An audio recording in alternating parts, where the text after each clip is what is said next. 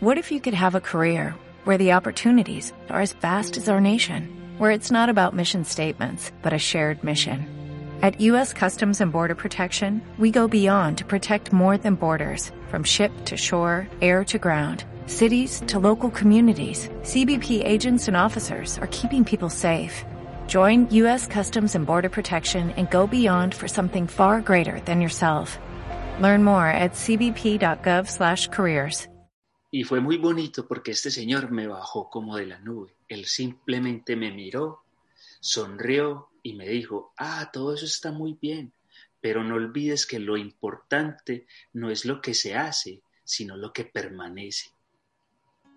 Y siguió trotando. Hola, hola, hello. Soy Ismael Gonjar y mi misión es descubrir y comprender qué es lo que nos hace vivir en coherencia y fluir con lo que verdaderamente somos. Mi tarea en este podcast es la de explorar y compartir contigo las claves para pasar a la acción en tu camino de transformación, disfrutando de cada paso. Bienvenida, bienvenido a este nuevo episodio del podcast de Inspiración y Acción y es la primera entrevista.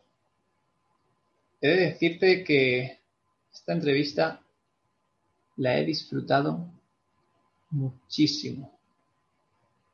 He compartido con mi amigo y compañero Juan Camilo, con quien compartir siempre se convierte en un gran aprendizaje. Siempre me llevo perspectivas nuevas y siempre me hace mirarme dentro para seguir aprendiendo y seguir creciendo. Hemos hablado de cosas tan interesantes como los puntos de inflexión a lo largo de nuestra vida y que nos hacen reconocer ese viaje de crecimiento interior. Hemos hablado también de la energía creativa, de cómo enfocar esa energía creativa en las distintas áreas de nuestra vida. Hemos hablado de qué tienen en común el teatro, la educación, la vida y el aprendizaje, del disfrute, de los peques que nos enseñan estos grandes maestros que son los niños. Hemos hablado también de la, de la agitación mental y de distintas formas para conectar con nosotros mismos. Bueno, hemos hablado de esto y de más cosas que han sido súper interesantes y algo que, algo que me llama mucho la atención de, de Juan y de su compartir es la profundidad, es la fusión entre la, entre la profundidad de sus palabras y la simplicidad desde donde las expresa. Espero que lo disfrutes y sin más, te dejo para que seas tú quien lo valores y comenzamos.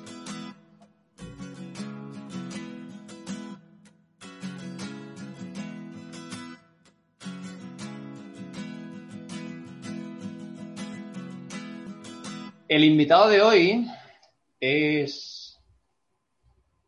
es una persona a la que yo admiro y a mí una de las cosas que me transmite es un equilibrio interior y sobre todo una, una gran determinación, determinación y responsabilidad con su propio crecimiento y con el servir a los demás. Es algo que siento, siento mucho con, con esta persona. Él es Juan y te quiero dar la bienvenida. Bienvenido, hermano.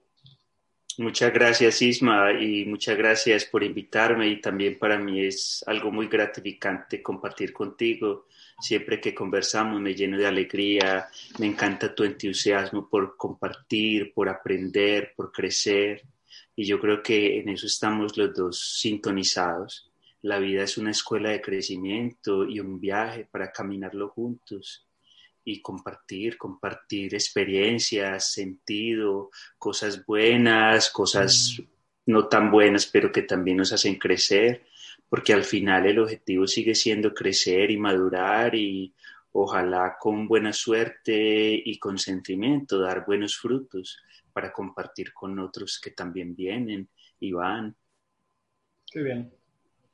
Quería empezar preguntándote, la primera vez cuando nos conocimos, hace un año y medio más o menos, en, un curso de formación, era un curso de formación de, sobre en el ámbito de educación no formal para aprender a, ser trainers, ¿no? Formadores. Y recuerdo que cuando te presentaste, dijiste, dijiste, hello, my name is Juan, and I am a Latin Viking. Soy un latino vikingo. Dice, wow, ole, wow, ok, tell me more. Dice, cuéntame más, ¿no? Entonces, eh, ¿qué te lleva? ¿Qué te lleva a este latino de, Colombia a vivir en, en Islandia? ¿Qué es lo que te lleva allí? ¿Cómo acabas viviendo en Islandia? Pues la historia es una historia muy bonita, Isma, diría yo, porque realmente es como una conjunción de cosas. Por un lado, yo creo que desde muy joven o desde muy niño, mi madre siempre me decía, ustedes nacieron para ser libres, para conocer el mundo, ojalá puedan viajar, ojalá puedan conocer otras culturas, salir, volar. Y siempre desde niño, siempre era como, como ese, esa imagen o ese sueño de volar, de, de salir, de trascender, de conocer y bueno, yo sí tuve oportunidad de viajar siendo joven, pero nunca como, como en esa concretización de para dónde o cómo. Sin embargo, digamos que uno de los eh, medios de viajar fue la literatura y leyendo, siempre me encantó leer y hacer teatro y poesía y a través de la lectura, especialmente de un maestro que es Jorge Luis Borges, él me introdujo a muchas perspectivas, él es un maestro de la literatura universal y fantástica y casualmente a través de él yo tuve la oportunidad de conocer muchos autores y muchas otras literaturas, entre ellas la literatura escandinava o lo que llaman las sagas de Islandia y yo la leí pues cuando tenía como 18 o 20 años en la universidad, me acuerdo cuando estaba en mis investigaciones de la literatura universal, ¿cierto? Los clásicos y los maestros rusos, alemanes, franceses, como, ¿cierto? Porque uno dice en Colombia, bueno, en Colombia nosotros somos herederos, digamos, de la modernidad. Y Borges tiene una frase muy bonita, él dice, quizás los únicos europeos del mundo seamos los latinoamericanos porque en Europa no hay europeos, hay españoles, franceses, alemanes, mm. pero como con esa visión de conjunto, quizás los latinoamericanos que somos herederos de todo eso sin podernos identificar con nada prácticamente, ¿cierto? O con algunas referencias, pero en sí tratando de, de hacernos que de hecho en Latinoamérica todavía estamos en un proceso de, de descubrir quiénes somos realmente, ¿cierto?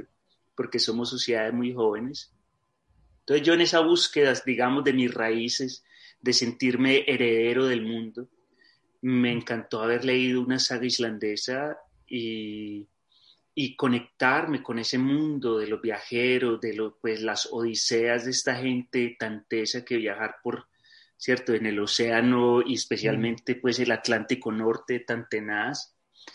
Y bueno, digamos que eso estuvo ahí stand-by y, y seguía pues yo conociendo otras cosas, pero casualmente en ya mis 26 años, yo sentía dentro de mí una necesidad de cambio muy tesa, que no sabía cómo manifestarla. Yo sentía que yo me tenía mm. que ir, que yo tenía que salir. Inclusive recuerdo una conversación con mi madre, madre, yo no sé cómo, pero yo siento que mis alas están listas, yo necesito volar. Mm. Y paralelamente a eso conocí a una chica islandesa que casualmente vino a vivir a Colombia al segundo piso de la casa de mis padres, imagínate. Entonces un día nos conocimos y empezamos a conversar y tú eres de Islandia y yo conozco de Islandia porque pues sí, ya había leído, ya había estudiado un poco y ya tenía como cierta referencia, a ella le pareció muy curioso y de alguna forma nos hicimos conocidos y amigos y fue un proceso que tomó tiempo, ¿cierto? Hasta que realmente una vez nos conectamos y tuvimos la oportunidad de compartir juntos como más íntimamente y realmente descubrimos que teníamos muchas cosas en común y que había una conexión muy especial. y fue a través de esa conexión y realmente abrirnos a experimentar y a conocernos mejor, nos enamoramos y nos dimos cuenta de que éramos como un equipo, un buen equipo, y fue a través de esa conexión y realizar que éramos un equipo que decidimos irnos a viajar por Sudamérica, que era un sueño mío. Yo sentía que algo me esperaba en el sur, en Bolivia, en los Andes, pero yo no sabía cómo ni cuándo. Pero cuando ella llegó a mi vida, para mí fue claro, esta mujer es una viajera, ella ya había estado pues en toda Europa, había vivido en otras partes en Sudamérica y estaba lista, ¿cierto?, para seguir viajando y le hacía falta un compañero de viaje. Entonces nosotros decidimos hacer este viaje por Sudamérica y de hecho viajamos seis meses como mochileros y como artesanos y, y conocimos un montón de cosas, pero en el viaje descubrimos que realmente éramos un equipo muy poderoso y muy especial y muy amoroso entonces nosotros decidimos pues continuar juntos y nos casamos en el lago Titicaca, de hecho, en una ceremonia muy bonita, pues en lo que nosotros creemos que es como la vida, el amor, la conexión con la naturaleza. Y desde allí, pues surgió la idea de, no, vámonos para Islandia, vamos a conocer. Y desde que llegué a Islandia hace 13 años, yo me sentí muy conectado con esta tierra. Y para mí Islandia es como un pedacito de los Andes. De hecho, Estar en Islandia es como estar también arriba en las altas montañas, en el Alto Perú o lo que llamamos Bolivia, ¿cierto? Arriba, más arriba de los 3.000 metros. El clima es muy similar y la naturaleza también. Entonces, desde entonces, yo te digo, yo me he sentido más y más conectado con esta tierra que es Islandia y, echando raíces y sintiéndome parte como del mar, de las montañas y es algo muy especial. Entonces, pues desde, no solo porque tengo, por supuesto, ahora la nacionalidad islandesa, pero más desde el punto de vista espiritual o, o entrañable, ¿cierto?, del corazón, yo me siento que esta es mi casa también. Y es la pregunta, bueno, ¿dónde está tu hogar? Para mí mi hogar, mi primer hogar hoy es, el, por supuesto, el corazón de los seres que me aman, ¿cierto? Es el hogar especialmente el corazón de mi esposa, que es, digamos, mi compañera. Pero aparte de eso, el hogar es donde tú echas raíces, donde tú te sientes que estás vivo y que eres parte de una comunidad de seres, no solo gente humana, sino gente, gente, los seres y las montañas y la naturaleza en sí. Y en ese sentido yo me siento parte de esto. Y ser vikingo no quiere decir más que ser parte de esta bahía, que es en este caso Reykjavik, ¿cierto? Que es la bahía de humo. Y si recordamos los vikingos, nosotros tenemos la imagen de que eran estos guerreros, pues, que llegaban a saltar y a robar y lo demás, pero en general los vikingos eran granjeros que en los veranos, por supuesto, salían a comerciar y a tratar de saquear también y aprovechar los recursos lo más posible y tal vez robarse algunas mujeres o algunos hombres para trabajar y hacer esclavos, pues usando la fuerza. Pero la mayor parte del tiempo eran granjeros conectados con la naturaleza y lo que sabemos de la mitología escandinava era pues como otras mitologías, muy conectados con la Tierra, con los astros, con la cosmología mm. y con la Tierra en sí mismo. Y en ese sentido, pues como un vikingo latino es para afirmar estas dos naturalezas que ahora son parte de lo que soy, ¿cierto? Bonita, bonita historia. Wow, qué hermosa. Hablando del viaje, mm, Quería preguntarte sobre el viaje, porque has, hablado sobre este viaje en el que estuvisteis seis meses por Latinoamérica. Y la pregunta, a ver cómo la formulo. ¿Qué puntos de inflexión has, has, tenido en tu vida? Si recuerdas algunos puntos de inflexión donde has empezado a reconocer que había un viaje que iba más allá el viaje de movernos y desplazarnos en el espacio, pero un viaje interno, de reconocerte a ti mismo. ¿Has tenido algunos puntos de inflexión en tu vida que has dicho, wow, este fue claro, algunos que reconozcas con claridad? Eh, muy bonita tu pregunta, Isma, y yo te podría decir que en mi comprensión actual, que digamos yo tuve esa realización ya hace algunos años, yo descubrí que realmente una persona debe morir varias veces en su vida, como para encontrar esos puntos de inflexión o esos puntos de transformación y hasta puntos de no retorno, donde lo que eras cambia y ya dejas de ser y como cambias de piel y te renuevas y empiezas como una nueva senda o una nueva desde el punto de vista musical, empiezas una nueva nota musical, ¿cierto? Como que llegas a otro paso más. Y en ese sentido yo te podría decir que desde mi, como yo lo siento y como yo lo comprendo, hoy día yo te podría decir que yo personalmente me he muerto simbólicamente tres veces, ¿cierto? Y de alguna forma siento que estoy maduro como para una nueva transformación que puede ser el nacimiento de mi segundo hijo, ¿cierto? Como ya una afirmación en otro nivel o en otro estado de mi ser. Entonces, estas tres muertes, yo diría que es como, para no entrar mucho en detalle, porque realmente son cosas íntimas y, y que, digamos, lo que es más privado para ti o más íntimo para ti debe conservarse de alguna forma secreto para que no pierda esa sacralidad que tiene o esa reverencia. Yo te podría decir que en pocas palabras ha sido como esos puntos de evolución de mi ser, donde yo he llegado a una nueva realización, pero no a nivel racional, sino a un nivel, digamos, más e-, existencial, que incluye lo racional, lo emocional, pero también a veces lo físico. Mm. Y ha sido muy bonito porque, digamos, entenderlo así como una muerte simbólica, porque la primera muerte para mí, digamos, fue al cruzar mi adolescencia y fue más bien traumática físicamente y emocionalmente. Pero las segundas otras dos muertes han sido menos traumáticas y un poquito más elegantes o gentiles diríamos, ¿cierto? Que también es un signo de madurez, donde tú no necesitas tanto trauma, tragedia para transformarte, sino cuando tienes la humildad de aceptar el cambio que te llega y que estás listo para proceder a, transformarte. Y eso es lo que yo siento ahora con lo que yo llamo la próxima muerte, que es un nuevo nacimiento, que es como la otra cara de la muerte, realmente es eso, un nuevo nacimiento. Es cada vez menos traumática, cada vez más smooth, más sutil, más mm. tranquila, más suave, más bella, más elegante, ¿cierto? Sin tanta brusquedad, pero por supuesto es parte de un proceso. Entonces mi primera, como te digo, fue más brusca, prácticamente violenta en ese sentido, pero era algo que yo necesitaba porque si no, no hubiera sido capaz.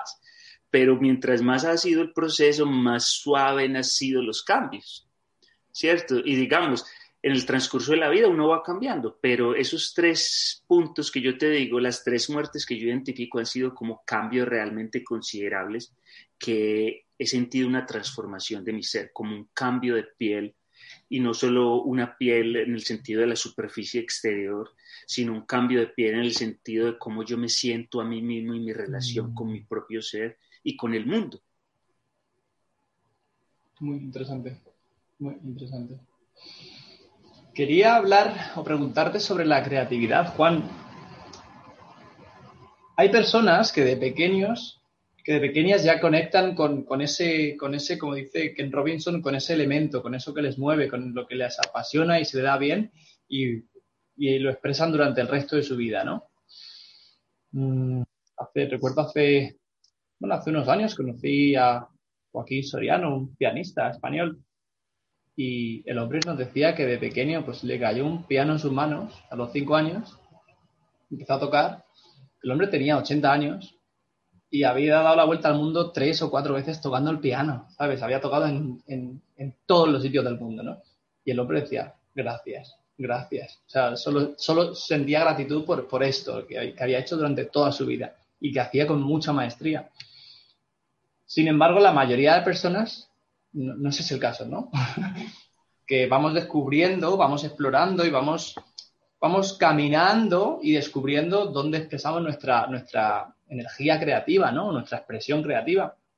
Este también, o sea, en mi caso, ¿no? Que sigo explorando y siento que tú eres un tipo súper polifacético, ¿no? Eres, escribes, eh, has hecho teatro, haces poesía, has hecho cine, eres, eres formador también en el ámbito de, la educación no formal.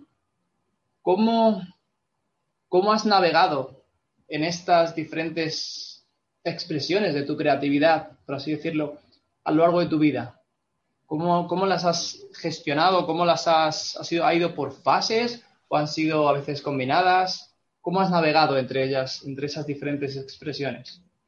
Eh, muy buena pregunta, Ismael. Lo primero que yo diría es que realmente en general es muy difícil encontrar esa creatividad y que cuesta mucho. Y realmente yo siento que como estamos programados o la manera de vivir en nuestras sociedades, eh, realmente es más fácil malgastar nuestra energía que invertirla en algo que que trascienda o que permanezca, ¿cierto?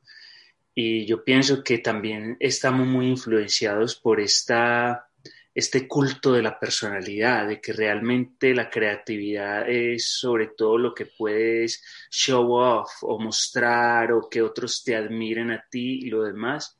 Y yo pienso que la creatividad es algo más simple, pero también más difícil de lograr y hay que cultivarlo en el día a día y cuesta mucho, sobre todo porque realmente lo que yo siento, por ejemplo, en mi experiencia personal, yo siento en el transcurso de mi vida, yo he estado en una lucha constante con hábitos, tendencias, influencias exteriores que me hacen, yo diría en pocas palabras, malgastar esa energía creativa porque realmente la energía creativa es esa energía interior que tenemos, que podríamos inclusive conectarla con nuestra energía sexual, ¿cierto? O como yo lo entiendo hoy en día. Y gran parte, por ejemplo, de mi desafío o de mi responsabilidad hoy en día es cómo yo cuido esa energía física, emocional, intelectual, para poderla canalizar en algo que tenga sentido.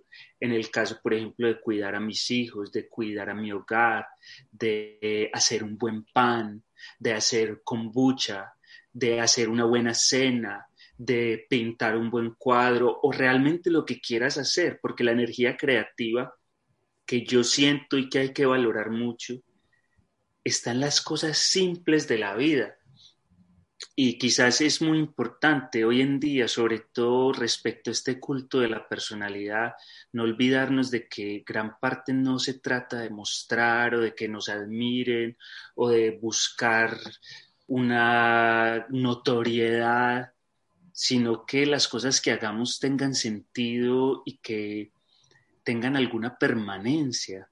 Y en ese sentido es muy bonito porque yo me acuerdo mucho tú que lo dices, yo sí he sido polifacético y, he sido muy entusiasmado por la creatividad, por la expresión e inclusive por la vanidad, ¿cierto? Por querer ser admirado, que yo siento que ha sido un drive en mi vida, ¿cierto? Querer que otros me admiren y me valoren por lo que soy y esa búsqueda de la autenticidad o de no perder la autenticidad porque realmente nosotros nacemos con ella pero es a través del choque entre nuestra autenticidad y que otros nos valoren, donde a veces perdemos nuestra autenticidad por querer parecer algo que no somos, para poder que nos quieran o nos aprecien o nos tengan en cuenta. Y eso empieza desde muy pequeños y se va y se va acumulando y se va acumulando y se va acumulando. Y hasta nos perdemos a nosotros mismos en esa búsqueda de ser alguien que no somos. Entonces, yo recuerdo, tenía yo que 17, 18 años, yo estaba esperando el bus para ir a la universidad, eran como las 6 de la mañana, porque tenía que ir a clase de 7 de la mañana y yo estaba esperando el bus, era medio oscuro y me encontré un señor que venía trotando.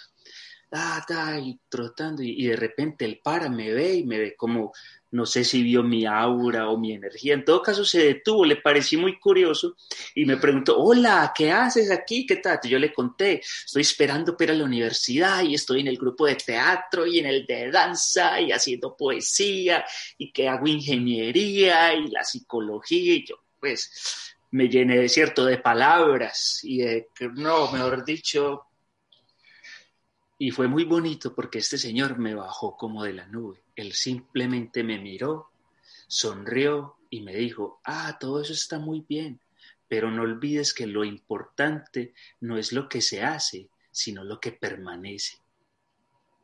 Y siguió trotando y se fue. Y yo, ah. Y nunca se me olvida, ¿cierto? Porque es como, oh. Eso se merece, eso se merece repetir, repetirle, repetirlo. Lo importante no es lo que se hace, sino lo que permanece. Sino lo que permanece. Wow. Y lo puedes entender de muchas maneras, pero para mí ha sido algo como, ay, sí, tiene toda la razón. Porque realmente, y ahora yo te digo, yo tengo poquito más de 40 años y yo he hecho tantas cosas es como muy bonito porque en Islandia yo he sido famoso como 20 veces, a veces por 5 minutos, una vez por 10 minutos, y ya luego se pues la gente te olvida y, tú y la vida sigue. Y esa famosidad o esa fama realmente no queda nada. Quedan las relaciones que tejiste que fueron buenas relaciones, lo demás no queda.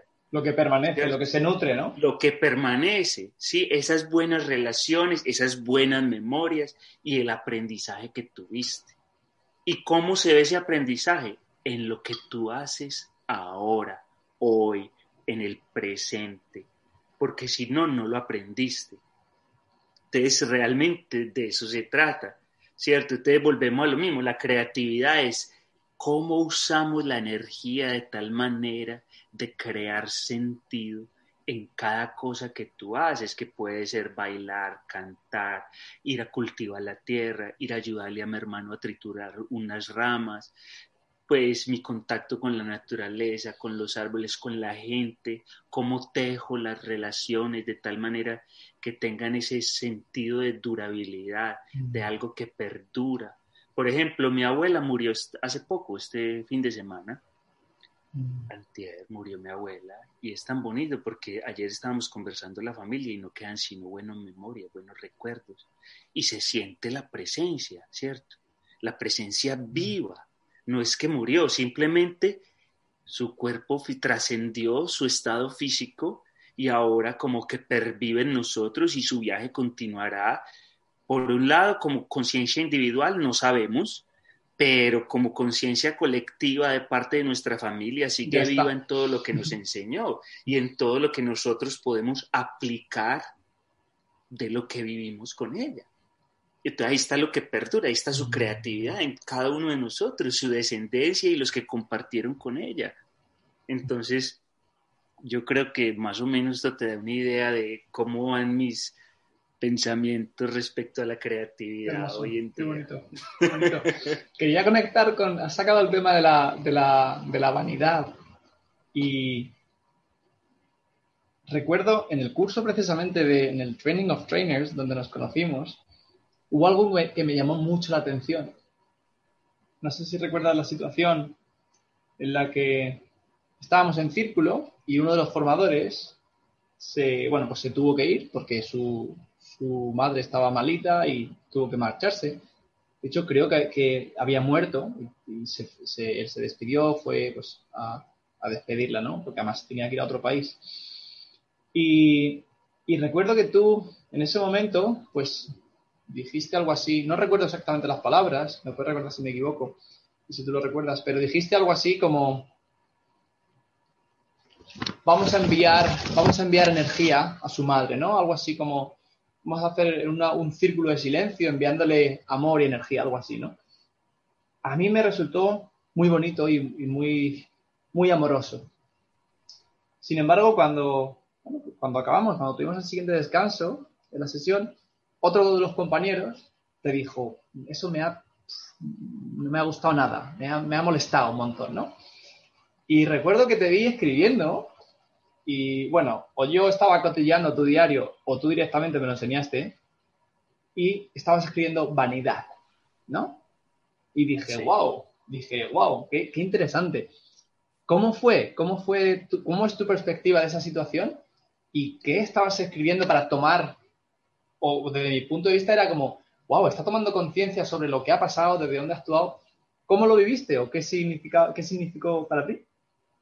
Mira, este ejemplo que citas es muy bonito porque es un gran ejemplo de ambigüedad y de la complejidad en la que nosotros vivimos, ¿cierto? Porque realmente tus acciones tienen un sentido diferente dependiendo del contexto y de quién lo interprete, ¿cierto?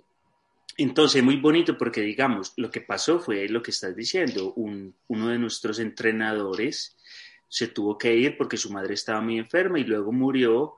Y entonces, en mi fuero interno, yo sentí, aquí hay que hacer algo porque no podemos simplemente obviar esta situación si nosotros sentimos a esta persona importante para nosotros y nuestro proceso. Hay que hacer un, un hiato, ¿cierto? O un espacio de silencio para que reconocer esta situación, ¿cierto? Y yo, digamos, tomé la palabra y de alguna forma invité, pero desde otro sentido podría decir impuse hacerlo porque no creo que nadie hubiera dicho, no, no es momento de hacer un minuto de silencio. ¿cierto? Luego un amigo me dijo, a mí me molesta mucho cuando tú tomas esa autoría o ese liderazgo cuando realmente yo soy uno de los participantes. Ahí donde entra lo del contexto, ¿cierto? No es lo mismo si lo hubiera hecho uno de los mentores o los tutores. Por su, por su posición de autoridad, era lógico que uno de ellos lo hubiera hecho. Sin embargo, ninguno lo hizo y por eso yo sentí invitado a hacerlo. Sin embargo, entra la cuestión, ¿era lo correcto o no era lo correcto? ¿O debí yo haberlo hecho solamente para mí? Y es donde entra la cuestión de la vanidad, ¿cierto? O lo hice porque yo sentía que era lo correcto imponerle a los demás, o lo hice porque quería mostrar que yo tengo esa sensibilidad y ese conocimiento de hacer un, un pequeño ritual. Entonces uno diría, las dos cosas al mismo tiempo. ¿cierto? Porque no puedo negar ni lo uno ni la otra. Solo que en el contexto, porque no solo tú, otros compañeros apreciaron mucho ese gesto y haber tomado esa decisión, pero otros no. Entonces la cuestión siempre es del contexto y sin embargo uno tiene que tomar el riesgo de la ambigüedad y a mí me encantó porque de hecho fue a través de ese proceso que mi amistad con esta persona que se quejó luego se fortaleció. Y al mismo tiempo, haberme llamado la atención me ayudó a evaluarme mejor y a acrecentar mi conciencia de, de, observarme a mí mismo y de entender esa ambigüedad que existe dentro de mí. Entonces, realmente para mí fue una ganancia en todo sentido, pero qué bonito darse cuenta de eso de que pasan a veces diferentes motivos al mismo tiempo. Lo importante es darse cuenta de eso, quizás o idealmente antes de actuar y luego asumir el riesgo o de hacerlo o no hacerlo. Yo me siento muy feliz de haberlo tomado porque para mí fue importante, pero también tengo que reconocer que había un matiz de vanidad en esa necesidad de tomar el liderazgo o la autoría que es algo que yo todavía estoy trabajando conmigo mismo, de estar tranquilo, dejar que fluya el proceso, sobre todo cuando yo no soy el líder, sino un participante más. Sí, y, qué, y, qué, bonito esa predisposición o esa determinación a, a, asumir el riesgo, ¿no? Y también la honestidad de esta, de esta otra persona de decírtelo, ¿no? De compartirlo, ¿no? Porque en esa honestidad, en ese, y en ese, porque él también se está abriendo, cuando, cuando él se abre de, esa honestidad a decírtelo, también se está negando, se está abriendo a un posible conflicto, a una posible fricción, pero sin embargo, él lo comparte, lo comparte desde ahí y justo es en ese momento donde ¡oh! la relación cobra otro sentido, es como que trasciende, da otro paso más. Dice, wow, es verdad, y ahí es donde se hace duradera, ¿cierto? O digamos, es como una transformación de los metales. Deja de ser hierro y se convierte en acero. Es como una sublimación. Y es algo súper bonito. Yo te lo digo, yo me siento tan agradecido de que esta persona tuvo no solo la honestidad, sino las agallas de enfrentarse a una situación incómoda para expresar lo que sentía. Eso es, ahí es donde entra la valoración de la autenticidad, que no es solo en mí mismo, sino en el otro. Y al mismo tiempo la humildad de poder recibir una crítica, que es algo que necesitamos todos y que en nuestro día a día, o como tú ves, por ejemplo, la política o el mundo de la política no tiene y que ojalá tuviera, estaríamos en una situación diferente, ¿cierto? No nos Porque permitimos ese espacio para, para recibir esa crítica para recibir y para crecer con ella desde la humildad de, sí, es que yo no soy perfecto, qué bueno que me dices lo que tú ves en mí, porque realmente nosotros no tenemos la capacidad de vernos a nosotros mismos. Necesitamos el espejo y el espejo siempre es el otro. Los otros pueden ver tus fallas, tus oscuridades, tus negatividades mucho mejor que tú. Y si tú quieres crecer, debes estar dispuesto a escuchar lo que el otro ve en ti para poder reconocerte mejor. Ese es el sentido del amor y de la amistad realmente. Y además es muy interesante porque Es muy, me, resulta muy interesante porque muchas veces, bueno, al menos en mi caso, a veces no me he permitido expresar porque al, yo mismo estaba bloqueando, digo, no expreso y así no recibo, ¿no? Y creemos que esa, oscuridad, eso que, que, los demás ven de nosotros, que nosotros no vemos, al no expresar, creemos que no lo, lo van a ver, pero lo sienten, energéticamente se siente. Entonces, cuando notamos la, cuando notamos la oportunidad de expresar y fracasar, si lo queremos llamar así, también nos estamos dando la oportunidad de vernos, de reconocernos a través del otro que nos muestra quiénes somos. Que me parece un proceso hermoso y necesario para, para, para seguir evolucionando. Claro que sí, y esto se conecta con lo que hablábamos al comienzo, lo que me decías de que en una relación amorosa hay que tener, aprender a discutir, ¿cierto? Es como, como realmente uno nunca crece tanto como a través de asumir el conflicto y la resistencia del otro hacia esas partes de ti que tienen que crecer y pulirse. Y es sin eso, no tienes nada realmente, porque si uno está solo en su burbuja, es muy difícil crecer y transformarse. Es a través de la resistencia del otro, a través de tener la madurez para el conflicto, un conflicto que nos haga crecer a ambos. Eso es lo valioso. ¿Cierto? No un conflicto lleno de violencia donde son dos egos defendiendo su posición, sino un conflicto a través del cual podemos vernos como somos y asumir y aceptar que no somos lo que creemos ser y que lo que podemos ser es diferente y abrirnos a ese futuro que viene y que está esperando nacer cuando tú estás dispuesto a abrirte a ello. Totalmente, totalmente. Voy a hacer un, cambio, no sé si es de 180 grados, de 360, pero va, va hacia el teatro. Eh, hay algo que me llama mucho la atención y es como muchas veces aprendemos algo en un contexto de nuestra vida, esto que estabas hablando del, del conflicto, ¿no? que podemos verlo en el contexto de nuestra relación con la pareja, pero luego lo, extrapolamos y lo llevamos a otras áreas de nuestra vida, a nuestra vida profesional, con colleagues, con compañeros, con, con quien sea, ¿no? Es esta transferencia de habilidades que me parece fascinante en nuestra vida, ¿no?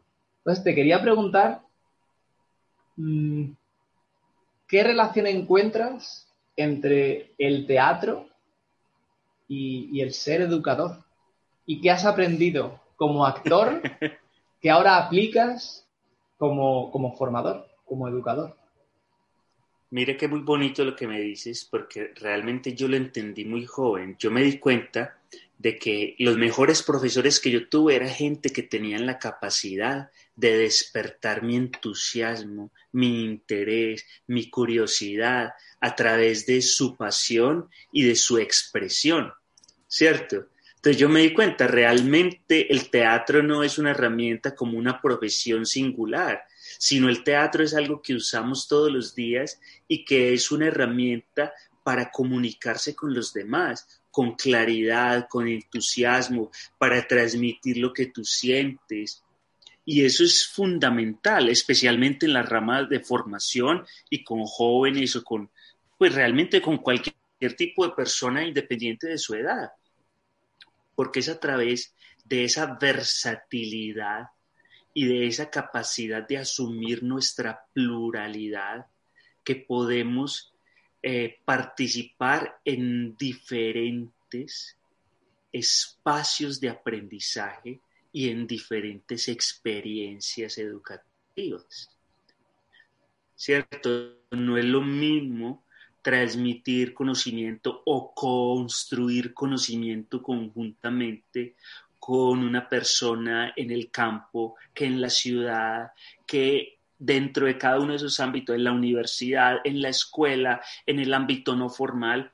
Entonces, el teatro a ti te permite practicar esa versatilidad y darte cuenta de que tú puedes tener múltiples facetas que puedes usar en contextos diversos para generar el espacio adecuado o un espacio que se acerque más a lo que cada persona necesita para iniciar o incentivar un proceso de aprendizaje.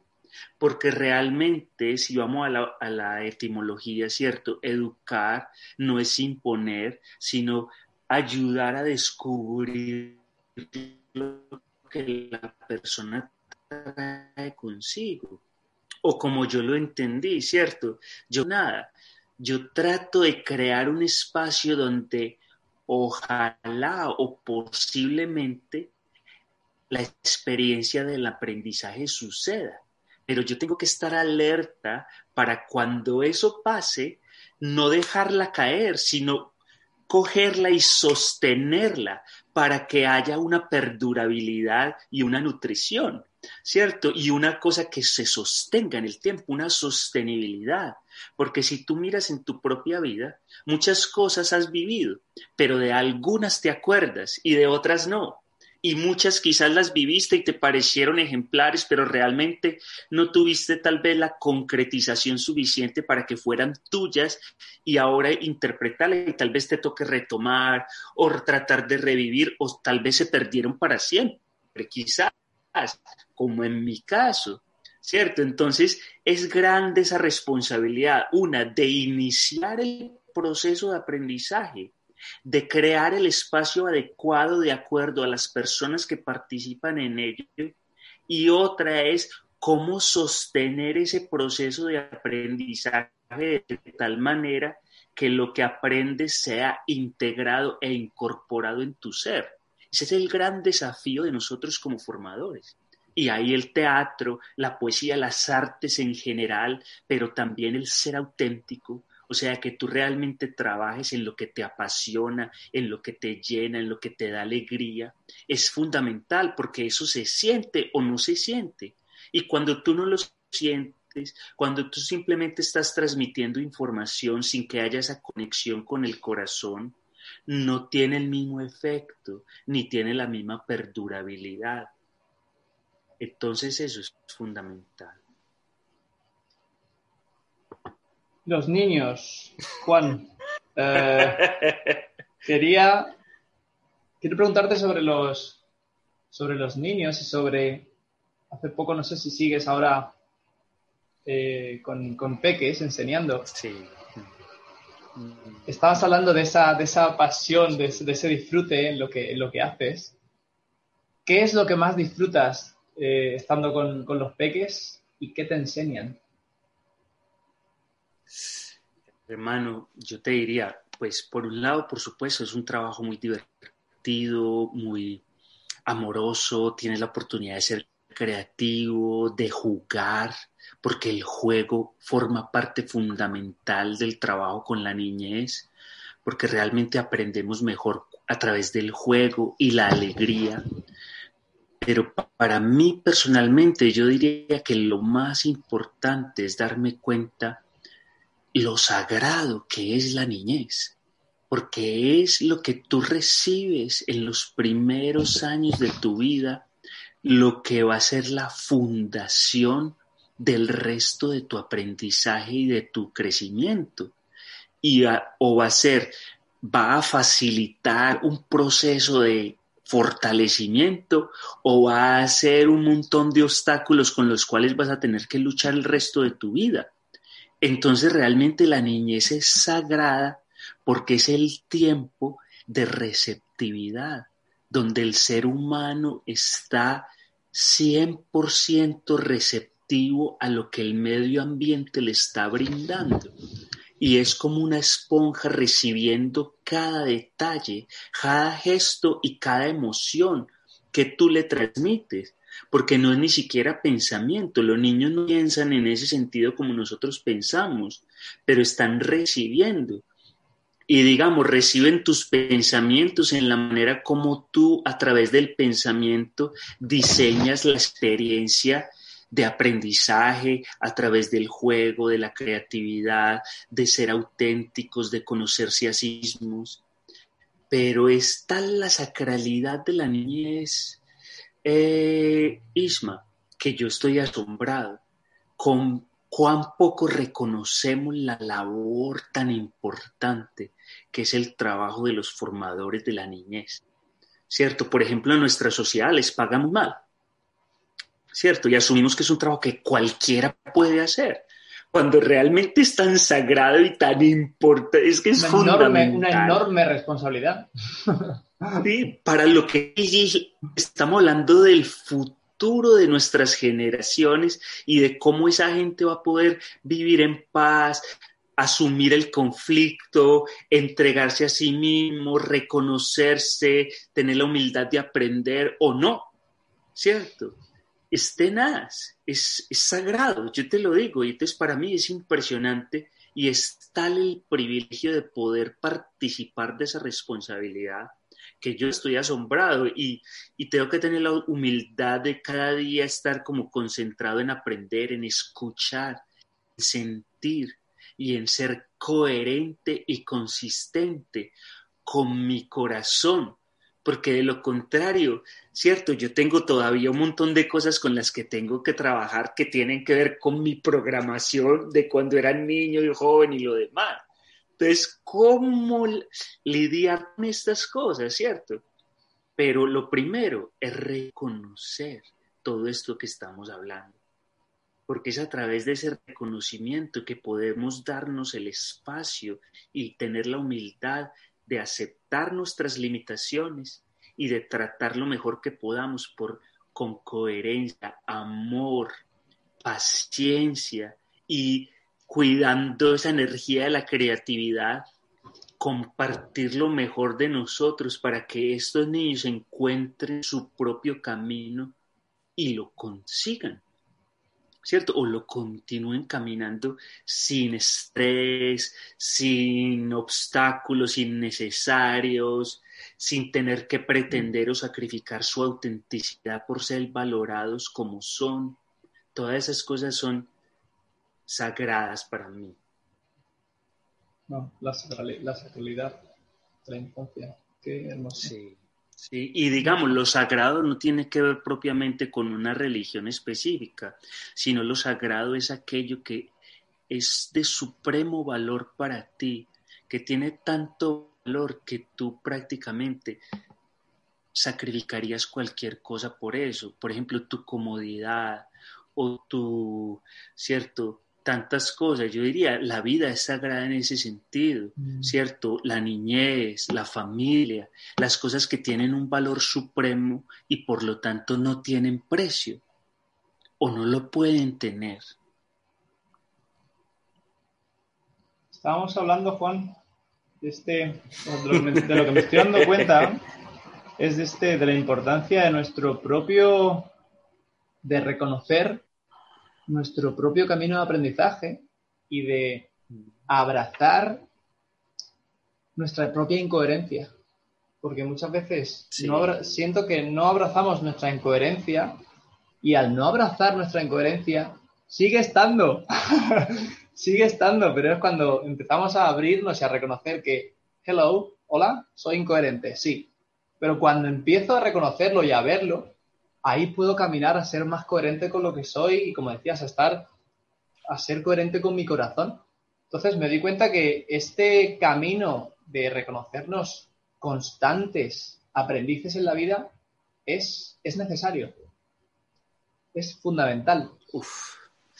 Sí, definitivamente, Isma. E inclusive volvemos a lo mismo. Por ejemplo, lo que sabemos hoy de la conciencia es que la parte racional de nosotros es ínfima o es una parte importante, pero es un aspecto, porque también tenemos la intuición, las emociones, eh, toda la parte instintiva y, y digamos, el juego, la alegría, el amor no son racionales, muchas veces no son coherentes o tienen una coherencia de la cual tú no puedes entender sino tiempo después, es mediático.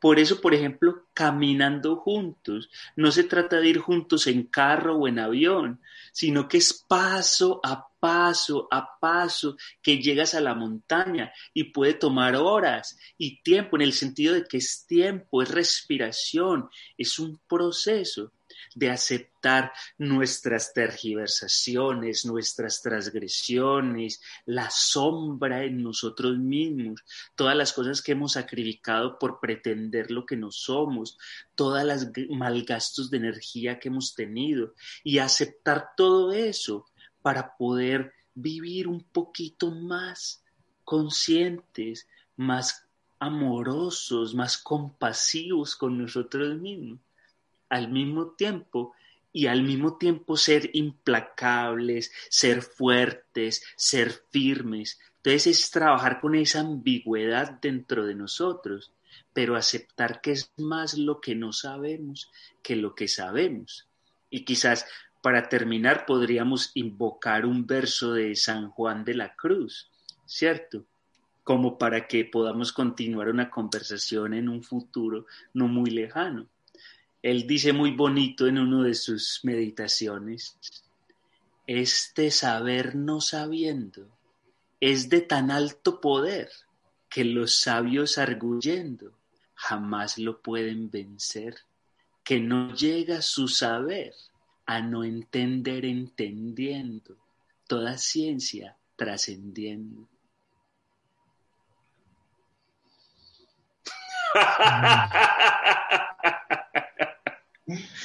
Gracias. Ay, hermano.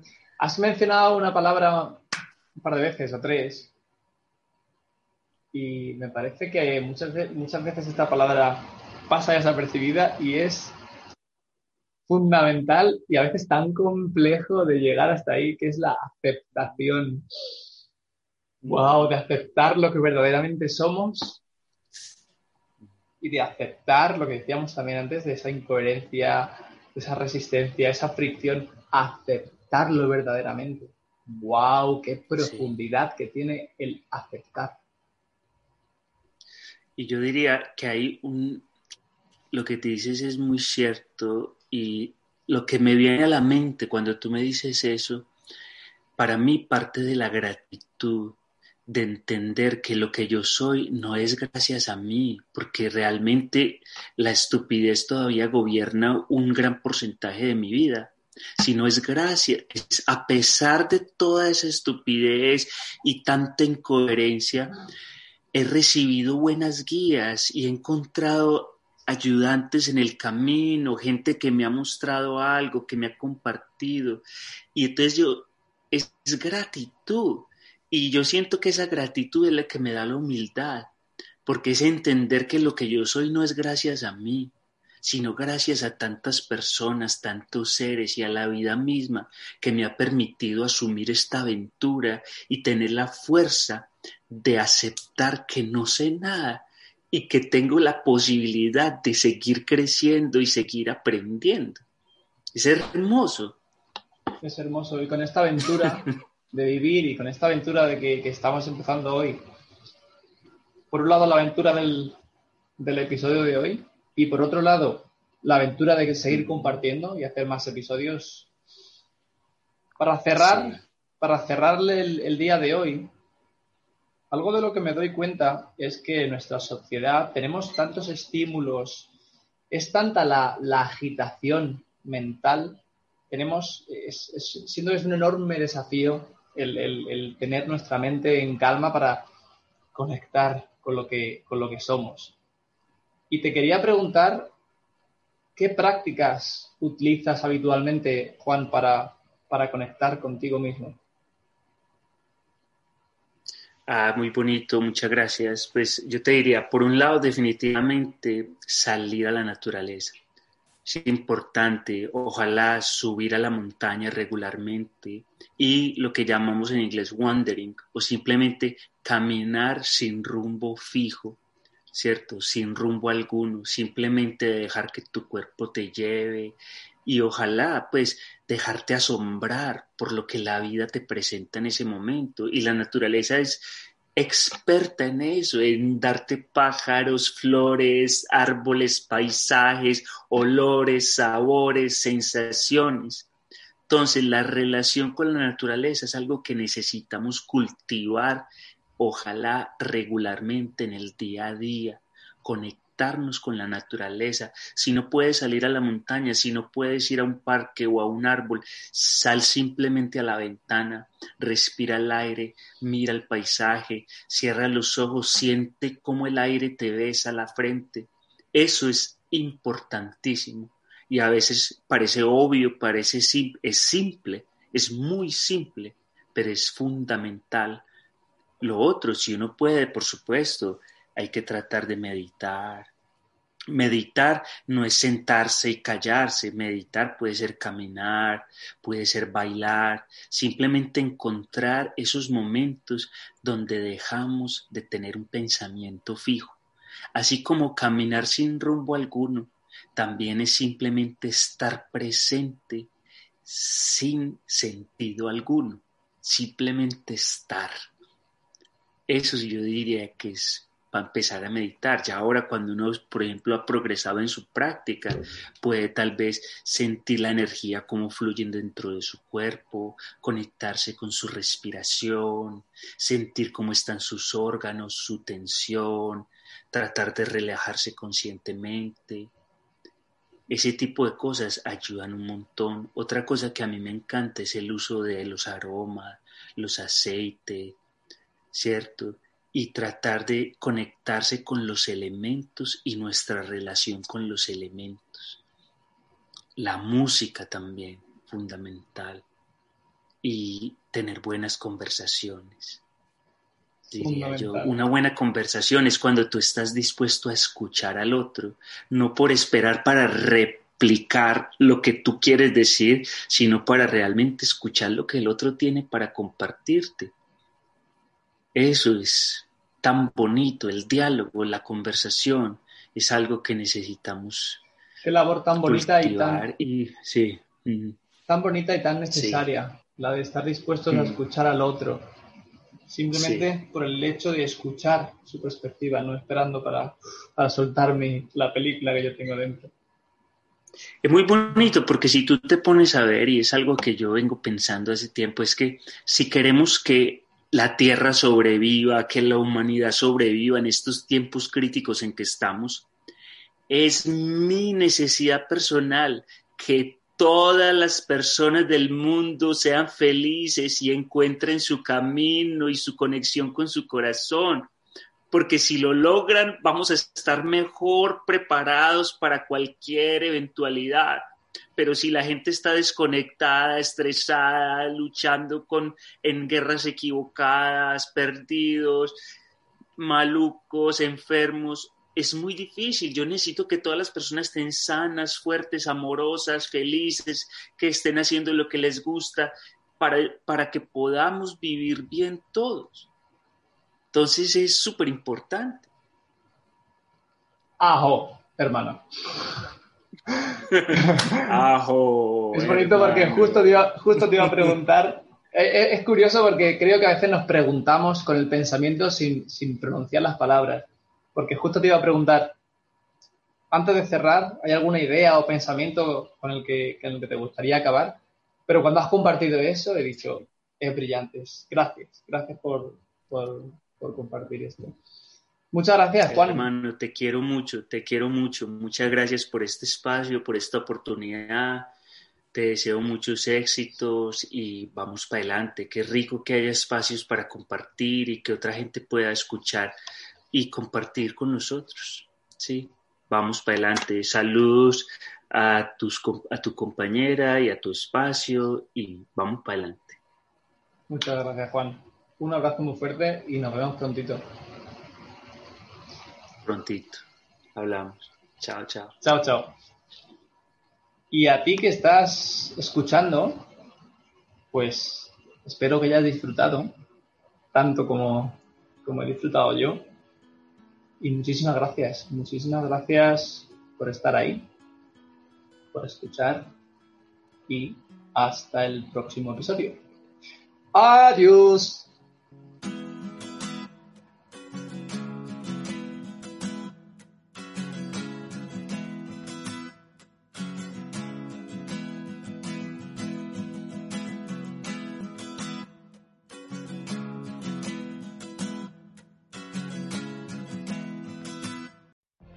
What if you could have a career where the opportunities are as vast as our nation, where it's not about mission statements, but a shared mission?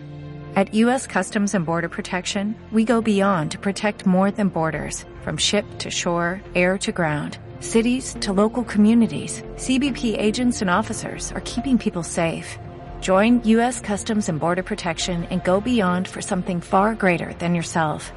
Learn more at cbp.gov/careers.